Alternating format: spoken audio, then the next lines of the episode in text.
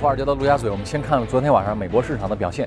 美国市场三大指数通通翻红，而且呢，指数表现还是非常不错的。道琼斯、纳斯达克跟标普都是大涨了百分之一，差一点啊，还是差一点点。我们来看看格威尔从美国了了解到的情况。你好，格威尔。上主持人，伴随第一季度接近尾声，在过去的数个交易日内，美股交易量明显减少，只有平日的百分之八十左右。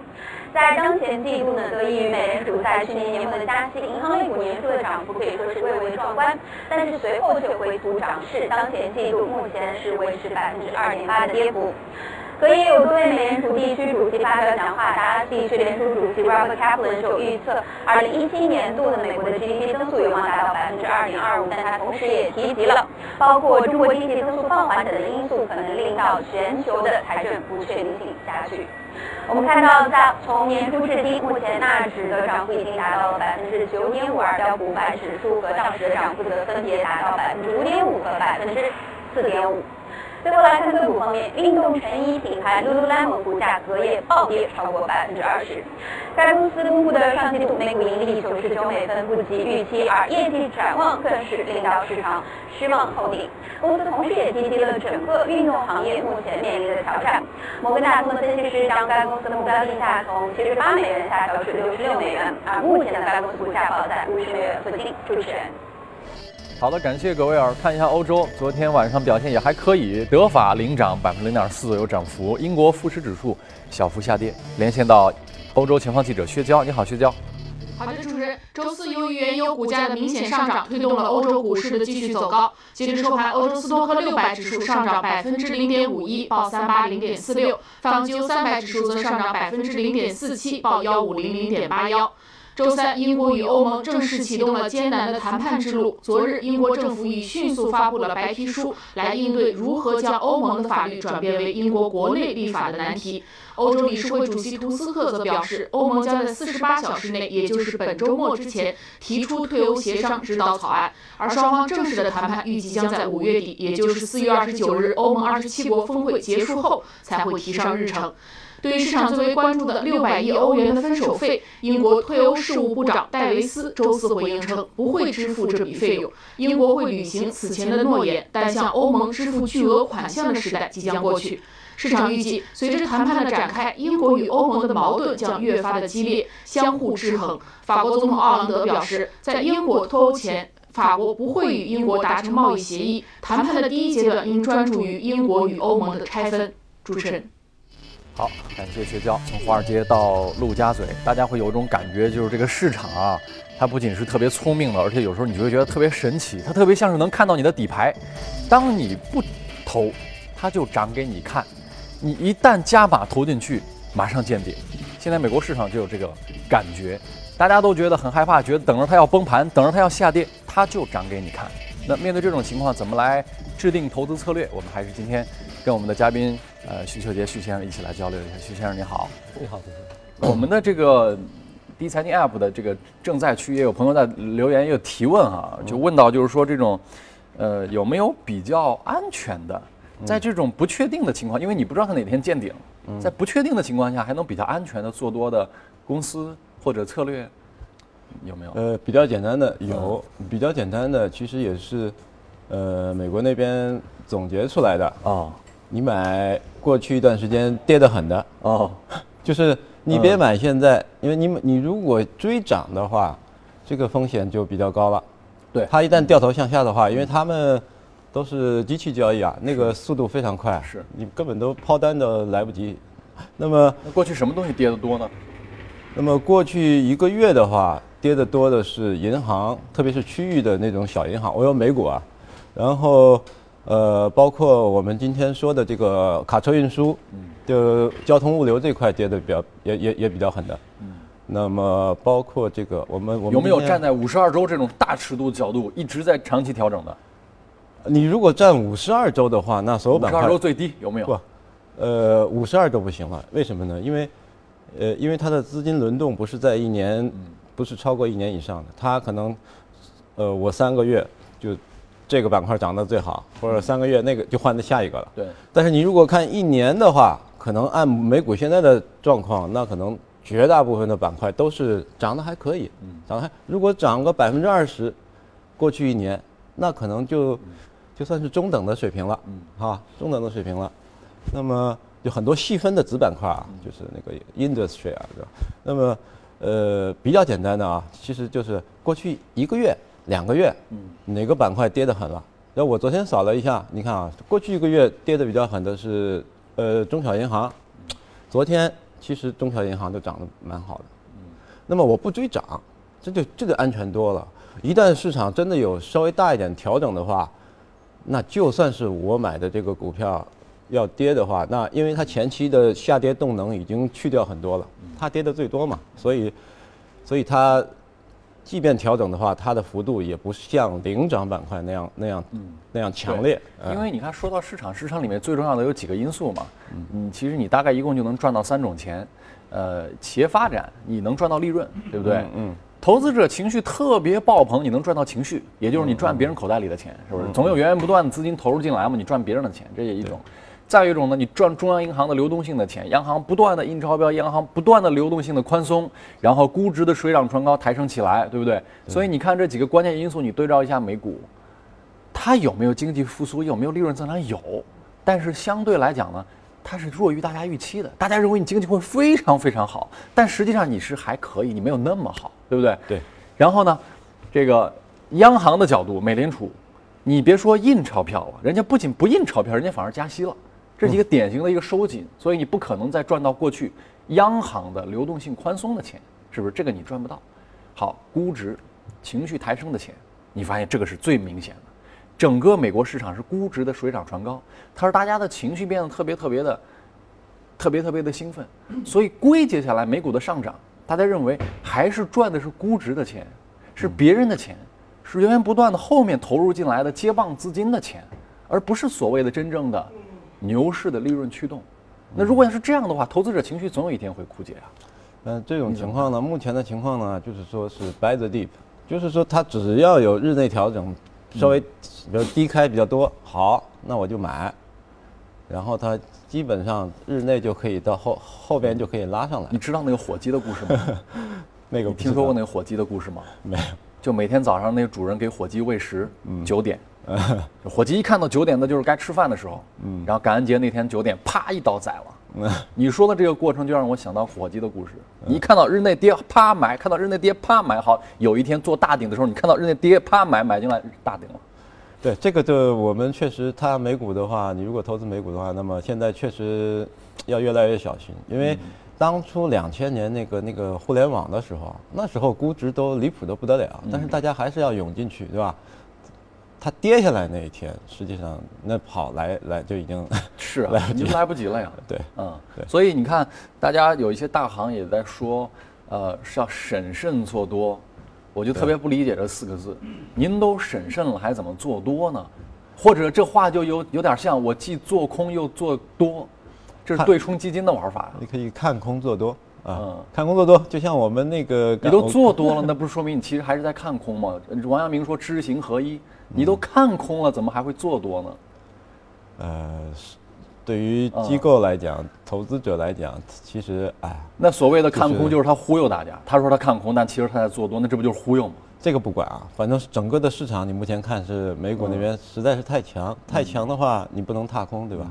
你不能踏空。那么你如果做空呢，是都已经很多人，就像我们呃那个 Hor- Horseman，就像这个这些机构仓位非常重的话，都已经不业绩非常差。你做空的那些几个基金都不行，然后你不能踏空，不能踏空，就我觉得啊比较安全的，就买跌得很的，前面跌得很的，我找几个觉得觉得还安全的买，反正涨的话涨得少一点儿，但总归还是能涨一点。好，那我们就来看一看今天的这个异动公司啊，看一看有哪一些值得我们来一块儿详细的来把它扒扒看。来，我们看一下移动美股榜。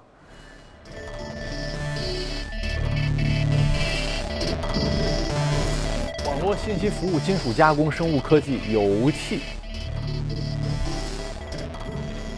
今天的榜上有名的 Lin，这个是叫什么？农 Lindsay 是农用机械是吧？昨天涨了百分之七点八九。对。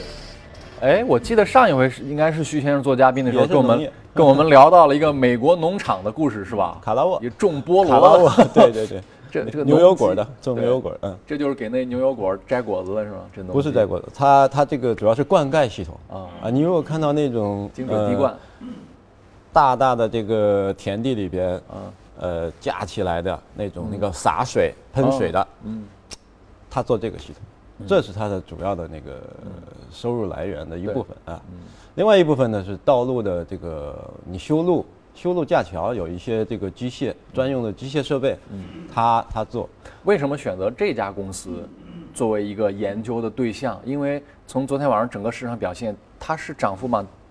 最强的吗？我想应该不是吧是不是不是，那那关注这家公司的理由是什么？这家公司理由是它快接近，就是说，呃，就是说是呃十十个亿这这个规模的。首先你就是十亿美金是吧？对对对，而且它是嗯业绩还可以，它昨天是最新的二季报公布，嗯。公布呢，那么不论是营收还是每股收益都是超预期了。二季报，它的财务二季报，哦。财务二季度啊，因为它那个会计月历跟那个自然月历它有会有些差差差一个地方。OK，嗯。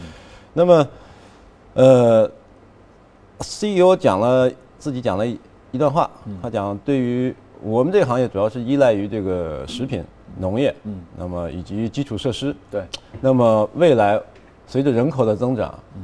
我们对食品工业，对于这个农业，嗯。啊还有就是你新政府的这个万亿美元的这个这个投资哎投资，嗯。这个都会对我们有正面影响。嗯。所以它的股价就涨得比较多。而且还有一点，嗯。这个公司啊，总部在那个奥马哈，嗯，就是哦 巴菲特的老家，是巴菲特大本营，巴菲特大本营哦，大本营上市的，对对吧？而且符合，我觉得，而且马上老爷子的年会又要召开了，每年的 四五月份儿是吧？我觉得它比较符合巴菲特的选股理念。首先，它这个行业的概念股，巴菲特就是你美国人巴菲特买过农业股吗？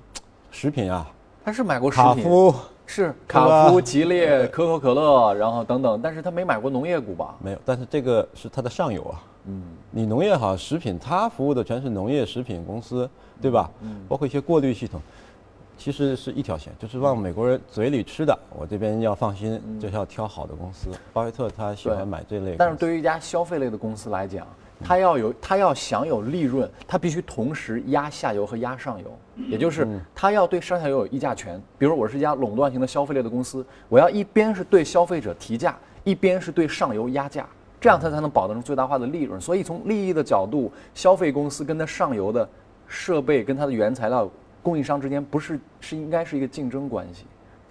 啊，是，嗯是这样。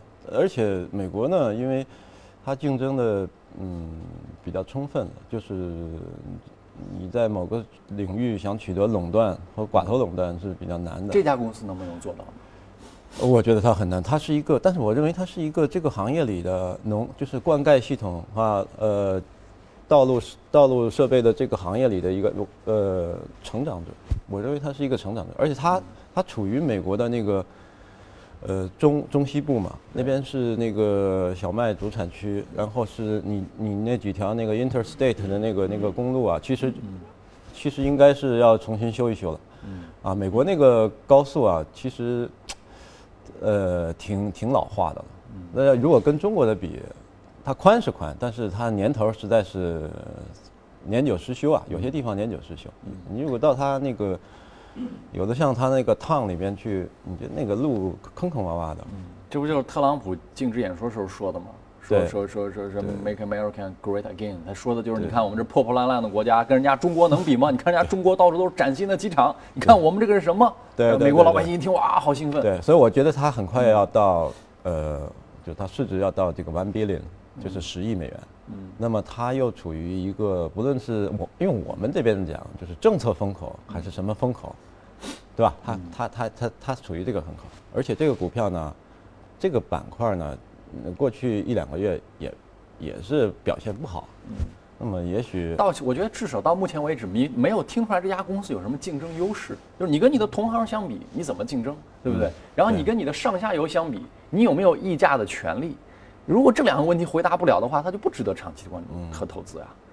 不是的是这样的，因为在嗯股市里啊，你那些 leader，嗯行业的 leader，其实他们的价格，嗯他所有的好的东西，它已经都 price in 了。嗯就是你当当你去买它的时候，当你去买可口可乐的时候，你买卡夫的时候，呃，很可能你是要溢价的，嗯对吧？嗯你要溢价的。但这种公司不是，这种公司你如果看它的机构持仓，不是很多，但是等机构持仓，比如百分之七十了，那么那个价格可能你你对就就太贵了。关于您说的这个体现到价格里，我有一个猜想，嗯，市场是很聪明，那些大的机构研究覆盖能力是确实比我们强，但是有一点，他们只能体现现在已有的，他已知的，对于很多未来的，他也不知道，而对于那些相对长远一点的未来的话情况呢，他更不知道。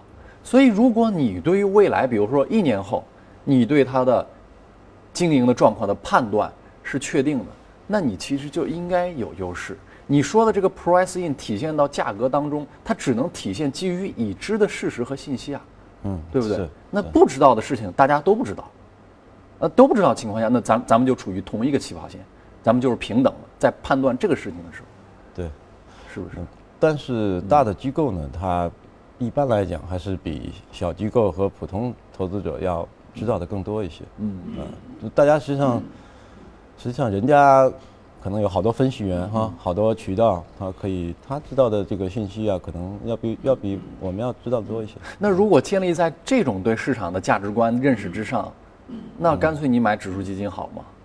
你干脆那就放弃选股了，因为反正也觉得我不可能买到一这个这个折价的，或者有是对不对？是，被动呢，被动基金其实现在也蛮流行的，而且而且省心省力是吧？只要市场那么能够慢牛是吧？这个就会收益都不错。嗯我们后面还有一家公司，对呃，移动榜是国民医护，是不是呃，？不不是移动榜，这个是这个是呃热股，嗯嗯，国民医护公司是吧？对我们来看一下这家公司的一个价格的表现。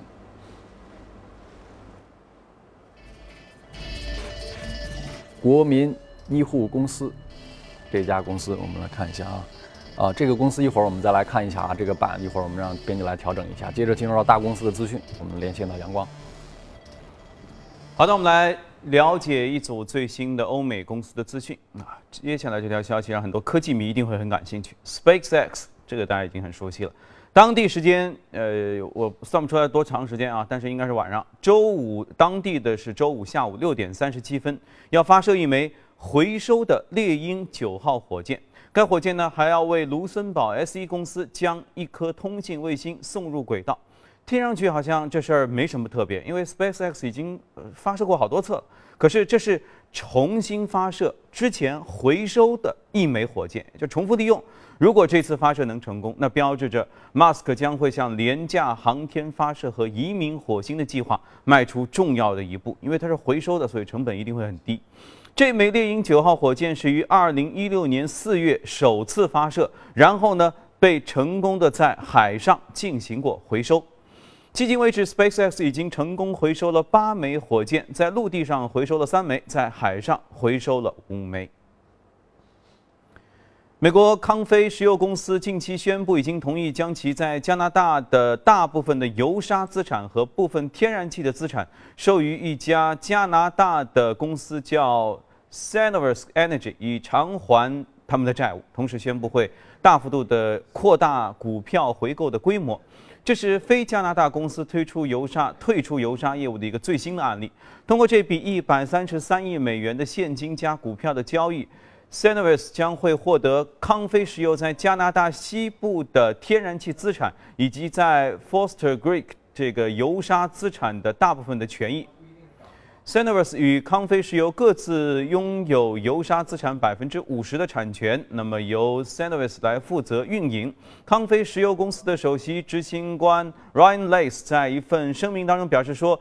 呃，这笔交易意味着该公司不仅能加速实现，而且会超越2016年11月制定的三年计划。在获得监管机构批准之后呢，这项交易预计将于今年的第二季度会完成。交易完成之后，康菲石油将继续持有位于加拿大的呃 s i m o n 这个百分之五十的石油的资产，以及位于呃 Barbary Mountain 这个全部的油砂的资产，就是家底儿还很厚啊。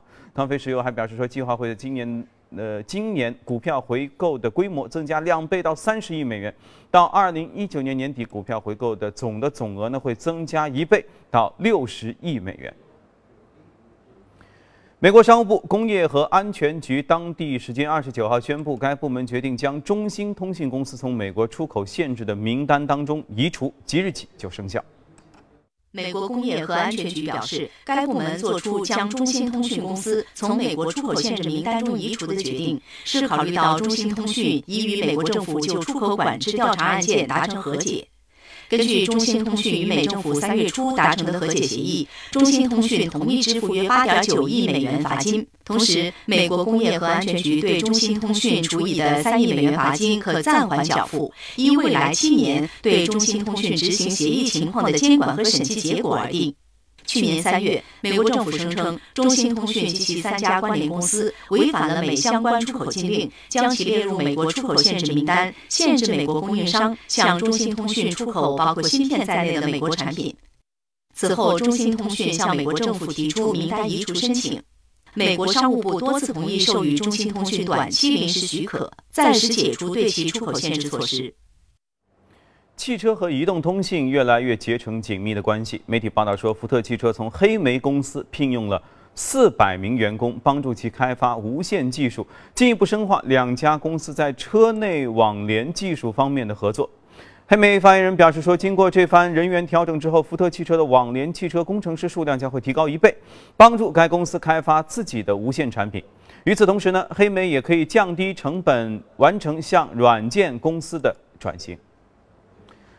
大众汽车昨天宣布同意和包括纽约、啊康涅狄格、马萨诸塞等十个州就柴油车排放门环境诉讼达成一个和解，那将会支付一点五七四五亿美元，这笔金额比之前各州的诉讼请求都已经有明显的下降。二零一六年六月，大众已经和四十四个州就消费者保护索赔达成了协议，并且同意支付近六亿美元的赔偿金，这和周四的和解协议没有关联。呃，目前大众和美国联邦监管机构、个人车主以及各州达成的和解协议涉及金额呢，已经总共超过了二百五十亿美元，这接近整个大众集团的总的资产规模。你看，为了这事儿，真的是赔了很多钱。微软日前在慕尼黑设立了其在欧洲的首个物联网的实验室。与此同时呢，微软已经在雷德蒙总部和中国深圳设立了物联网的实验室。上个月，IBM 投资两亿美元新建沃森物联网全球总部，在慕尼黑落成。IDC 预计，去年全球制造业在物联网领域整个投资达到了一千七百八十亿美元。微软业务开发执行副总裁约翰逊表示，到目前为止，物联网市场仍然发展缓慢。不过，他们坚定地相信物联网会是一个极具潜力的大市场，只是尚没有腾飞。近年来，政务公开，呃，自媒体在政务公开这当中呢，日益成为一个渠道，但内容的严重同质化，导致政务信息的有效传播还是受到冲击的。网易传媒针对政务网易号提出了三大体验和提升的六大增值服务，希望能够打造出一个政务传播的全景式开放模式。其实我们要提供很多这种定制性的啊、有针对性的这种技术性的服务啊，也包括这种深度的合作性的服务啊。比如说我们提供我们的策划资源啊，那这方面我觉得是我们媒体平台的一个属性啊。可能其他的平台会有其他方面的优势。好，公司方面的消息我们就先了解到这里，接着进入今天的美股放大镜。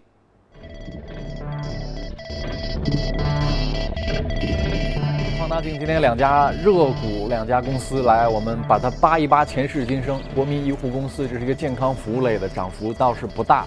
呃，屈先生认为这家公司之所以热的理由是什么？这个还是我刚才的那个思路啊，就是你现在不能踏空啊那么又又不能这个追高，所以就是找跌得多的。跌得狠的。我给大家报个数据啊，这个国民医护公司过去一个月跌幅百分之五，一个季度跌幅高达百分之十，这建立在过去一个季度美股大牛市的背景下，它能跌百分之十对也是醉了。对对，那么呃，这个公司呢，规模呃，在这个行业它是长期医疗护理的哦嗯那么特别是美国也是老龄，也是慢慢老龄化。他做什么产品？它不做产品，他就啊是说，就卖服务是吧？他就是说我在美国的四个州有一百个左右的这个护理中心，你可以理解为近似于养老院，都是有一些慢性病的。但是更专业一些，提供一些医疗服务。呃呃很专业的，就是比如说这边是需要这个密切关注的，对，那么我这边就有医生来给他提供服务，这种它叫 skill 的那个 living center，对就是那么如果是能够走动的啊。嗯，就是每天吃吃定时吃药的啊，这类呢，我就叫它这个 living center 啊，也有几十个。那么如果是这个能啊，完全就老头老太啊，非常这个非常 健康的，偶尔吃吃药的啊，那那种呢，我就让他们就是另外一个这这这这这这种 living center。你让我想起来了一部电影叫《飞越疯人院》。对对对，他提供衍生服务，除了给他们打针吃药啊，就照顾他们，嗯，啊，还给他们这个呃准备食呃食物啊，就是餐厅啊，对，那么餐饮的，还有就是老人要社交啊，是。好社交服务，他提供场地，他那个 living center 很大很大。的，对，有活动室啊，一起打牌、下棋、看电视啊，什么这种。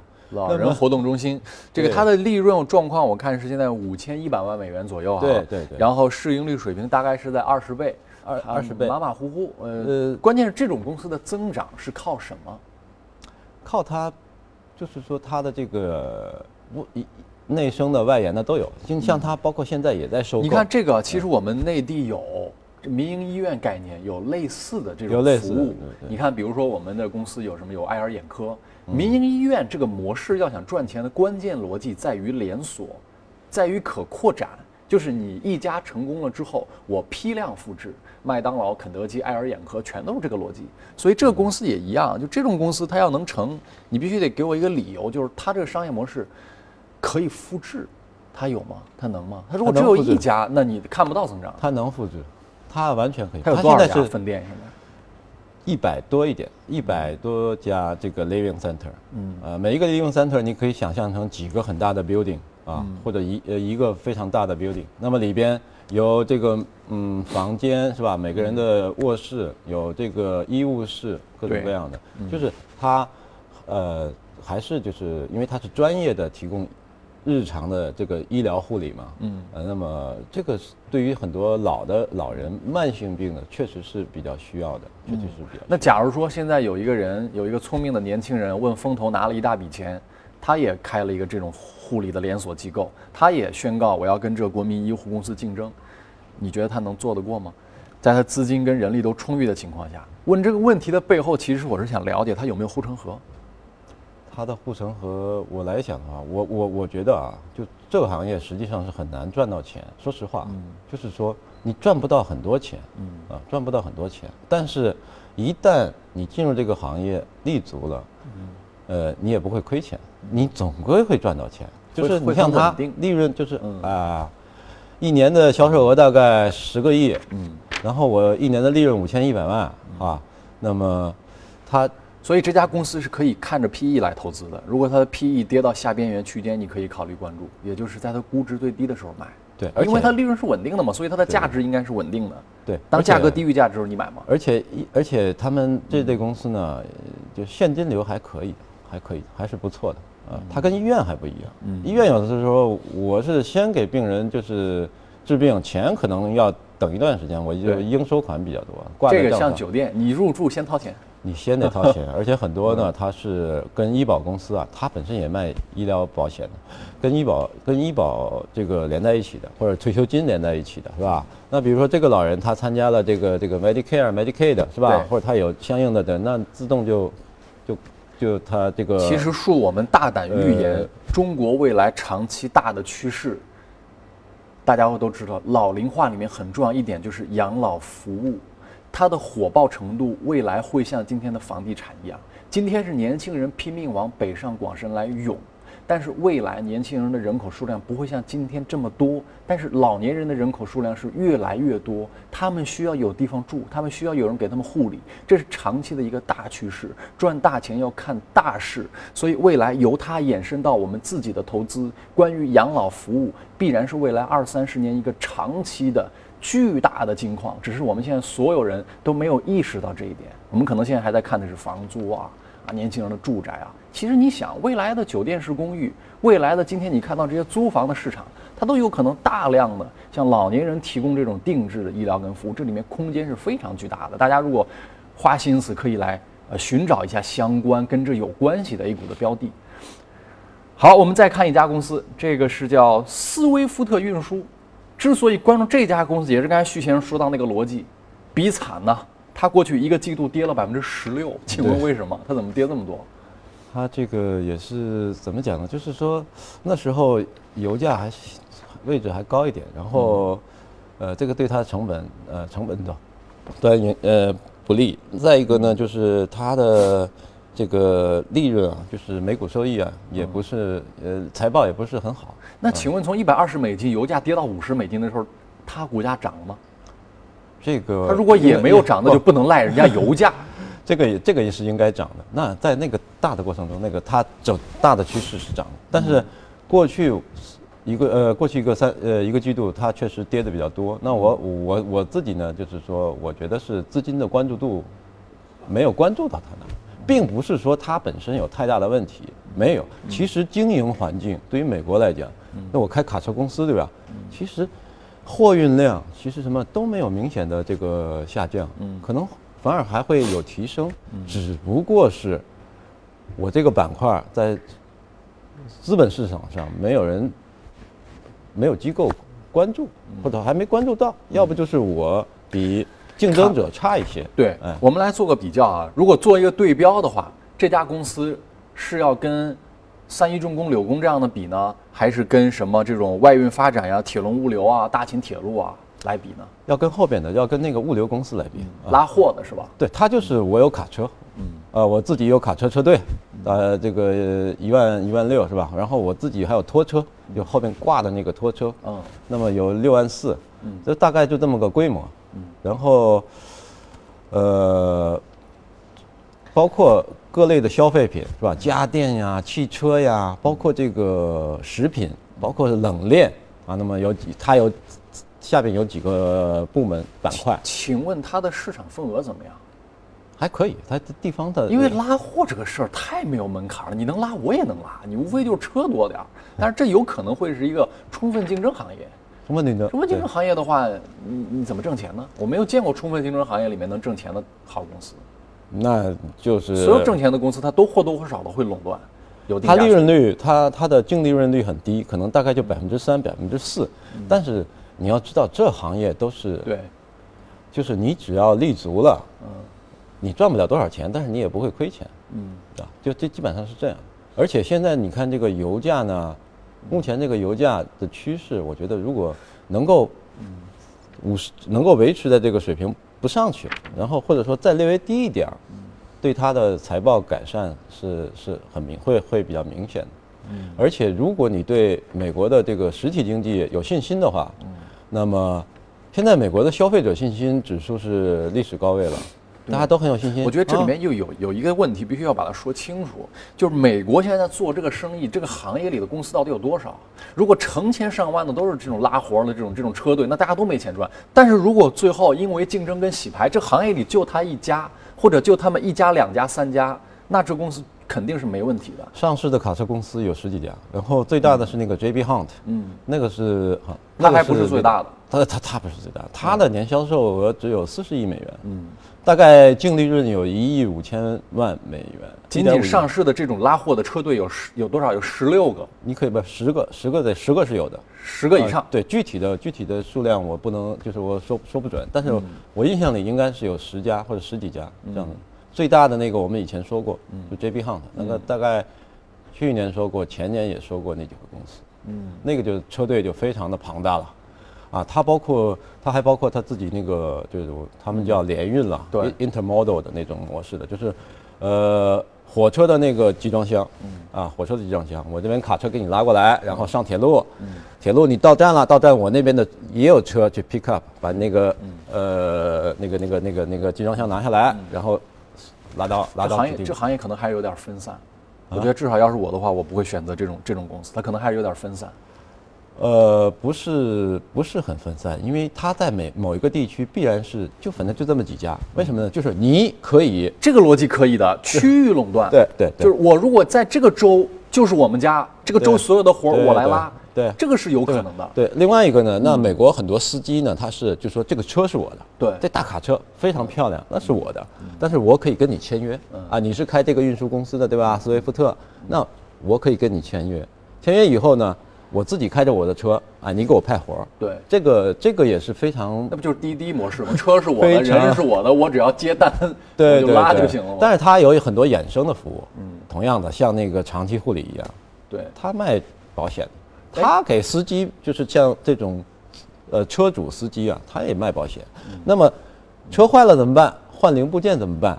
我这有修车那个修车行，他也干这个，就是说衍生的哦啊，衍生的这这类服务。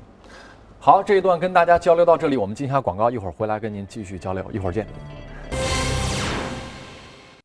好，继续来关注一下黄金、原油以及汇率市场的最新的表现。有消息说，科威特等数个产油国支持延长减产协议，该消息助推油价在上涨。那截止到周四的收盘，纽约商品交易所五月交货的轻质原油期货价格上涨了零点八四美元，收于每桶五十点三五美元。五月交货的伦敦布伦特原油期货价格上涨了零点五四美元，收于五十二点九六美元每桶。俄罗斯卫星网报道说，俄罗斯总统普京承认为扎马尔地区液化天然气工厂的建设速度感到吃惊和高兴。他指出，保持这样的速度，俄罗斯将会成为世界上最大的液化天然气的生产国。纽约商品交易所黄金期货市场交投最活跃的六月黄金期价三十号比之前一个交易日下跌了八点八美元，收于每盎司一千两百四十八美元。五月交割的白银期货价格呢是下跌四点六美分，收于每盎司十八点二零六美元。七月交割的白金期货价格下跌零点六美元，收于每盎司九百五十五点七美元。好，再看一下汇率方面，截止到纽约汇市周四收盘，一欧元兑一点零六八五美元，一美元兑一百一十一点五八日元。好，这里是正在直播的财经早班车，欧美和大宗方面的消息，我们就先关注到这里。呃，稍后呢，我们会进入亚太市场的播报，广告之后马上回来。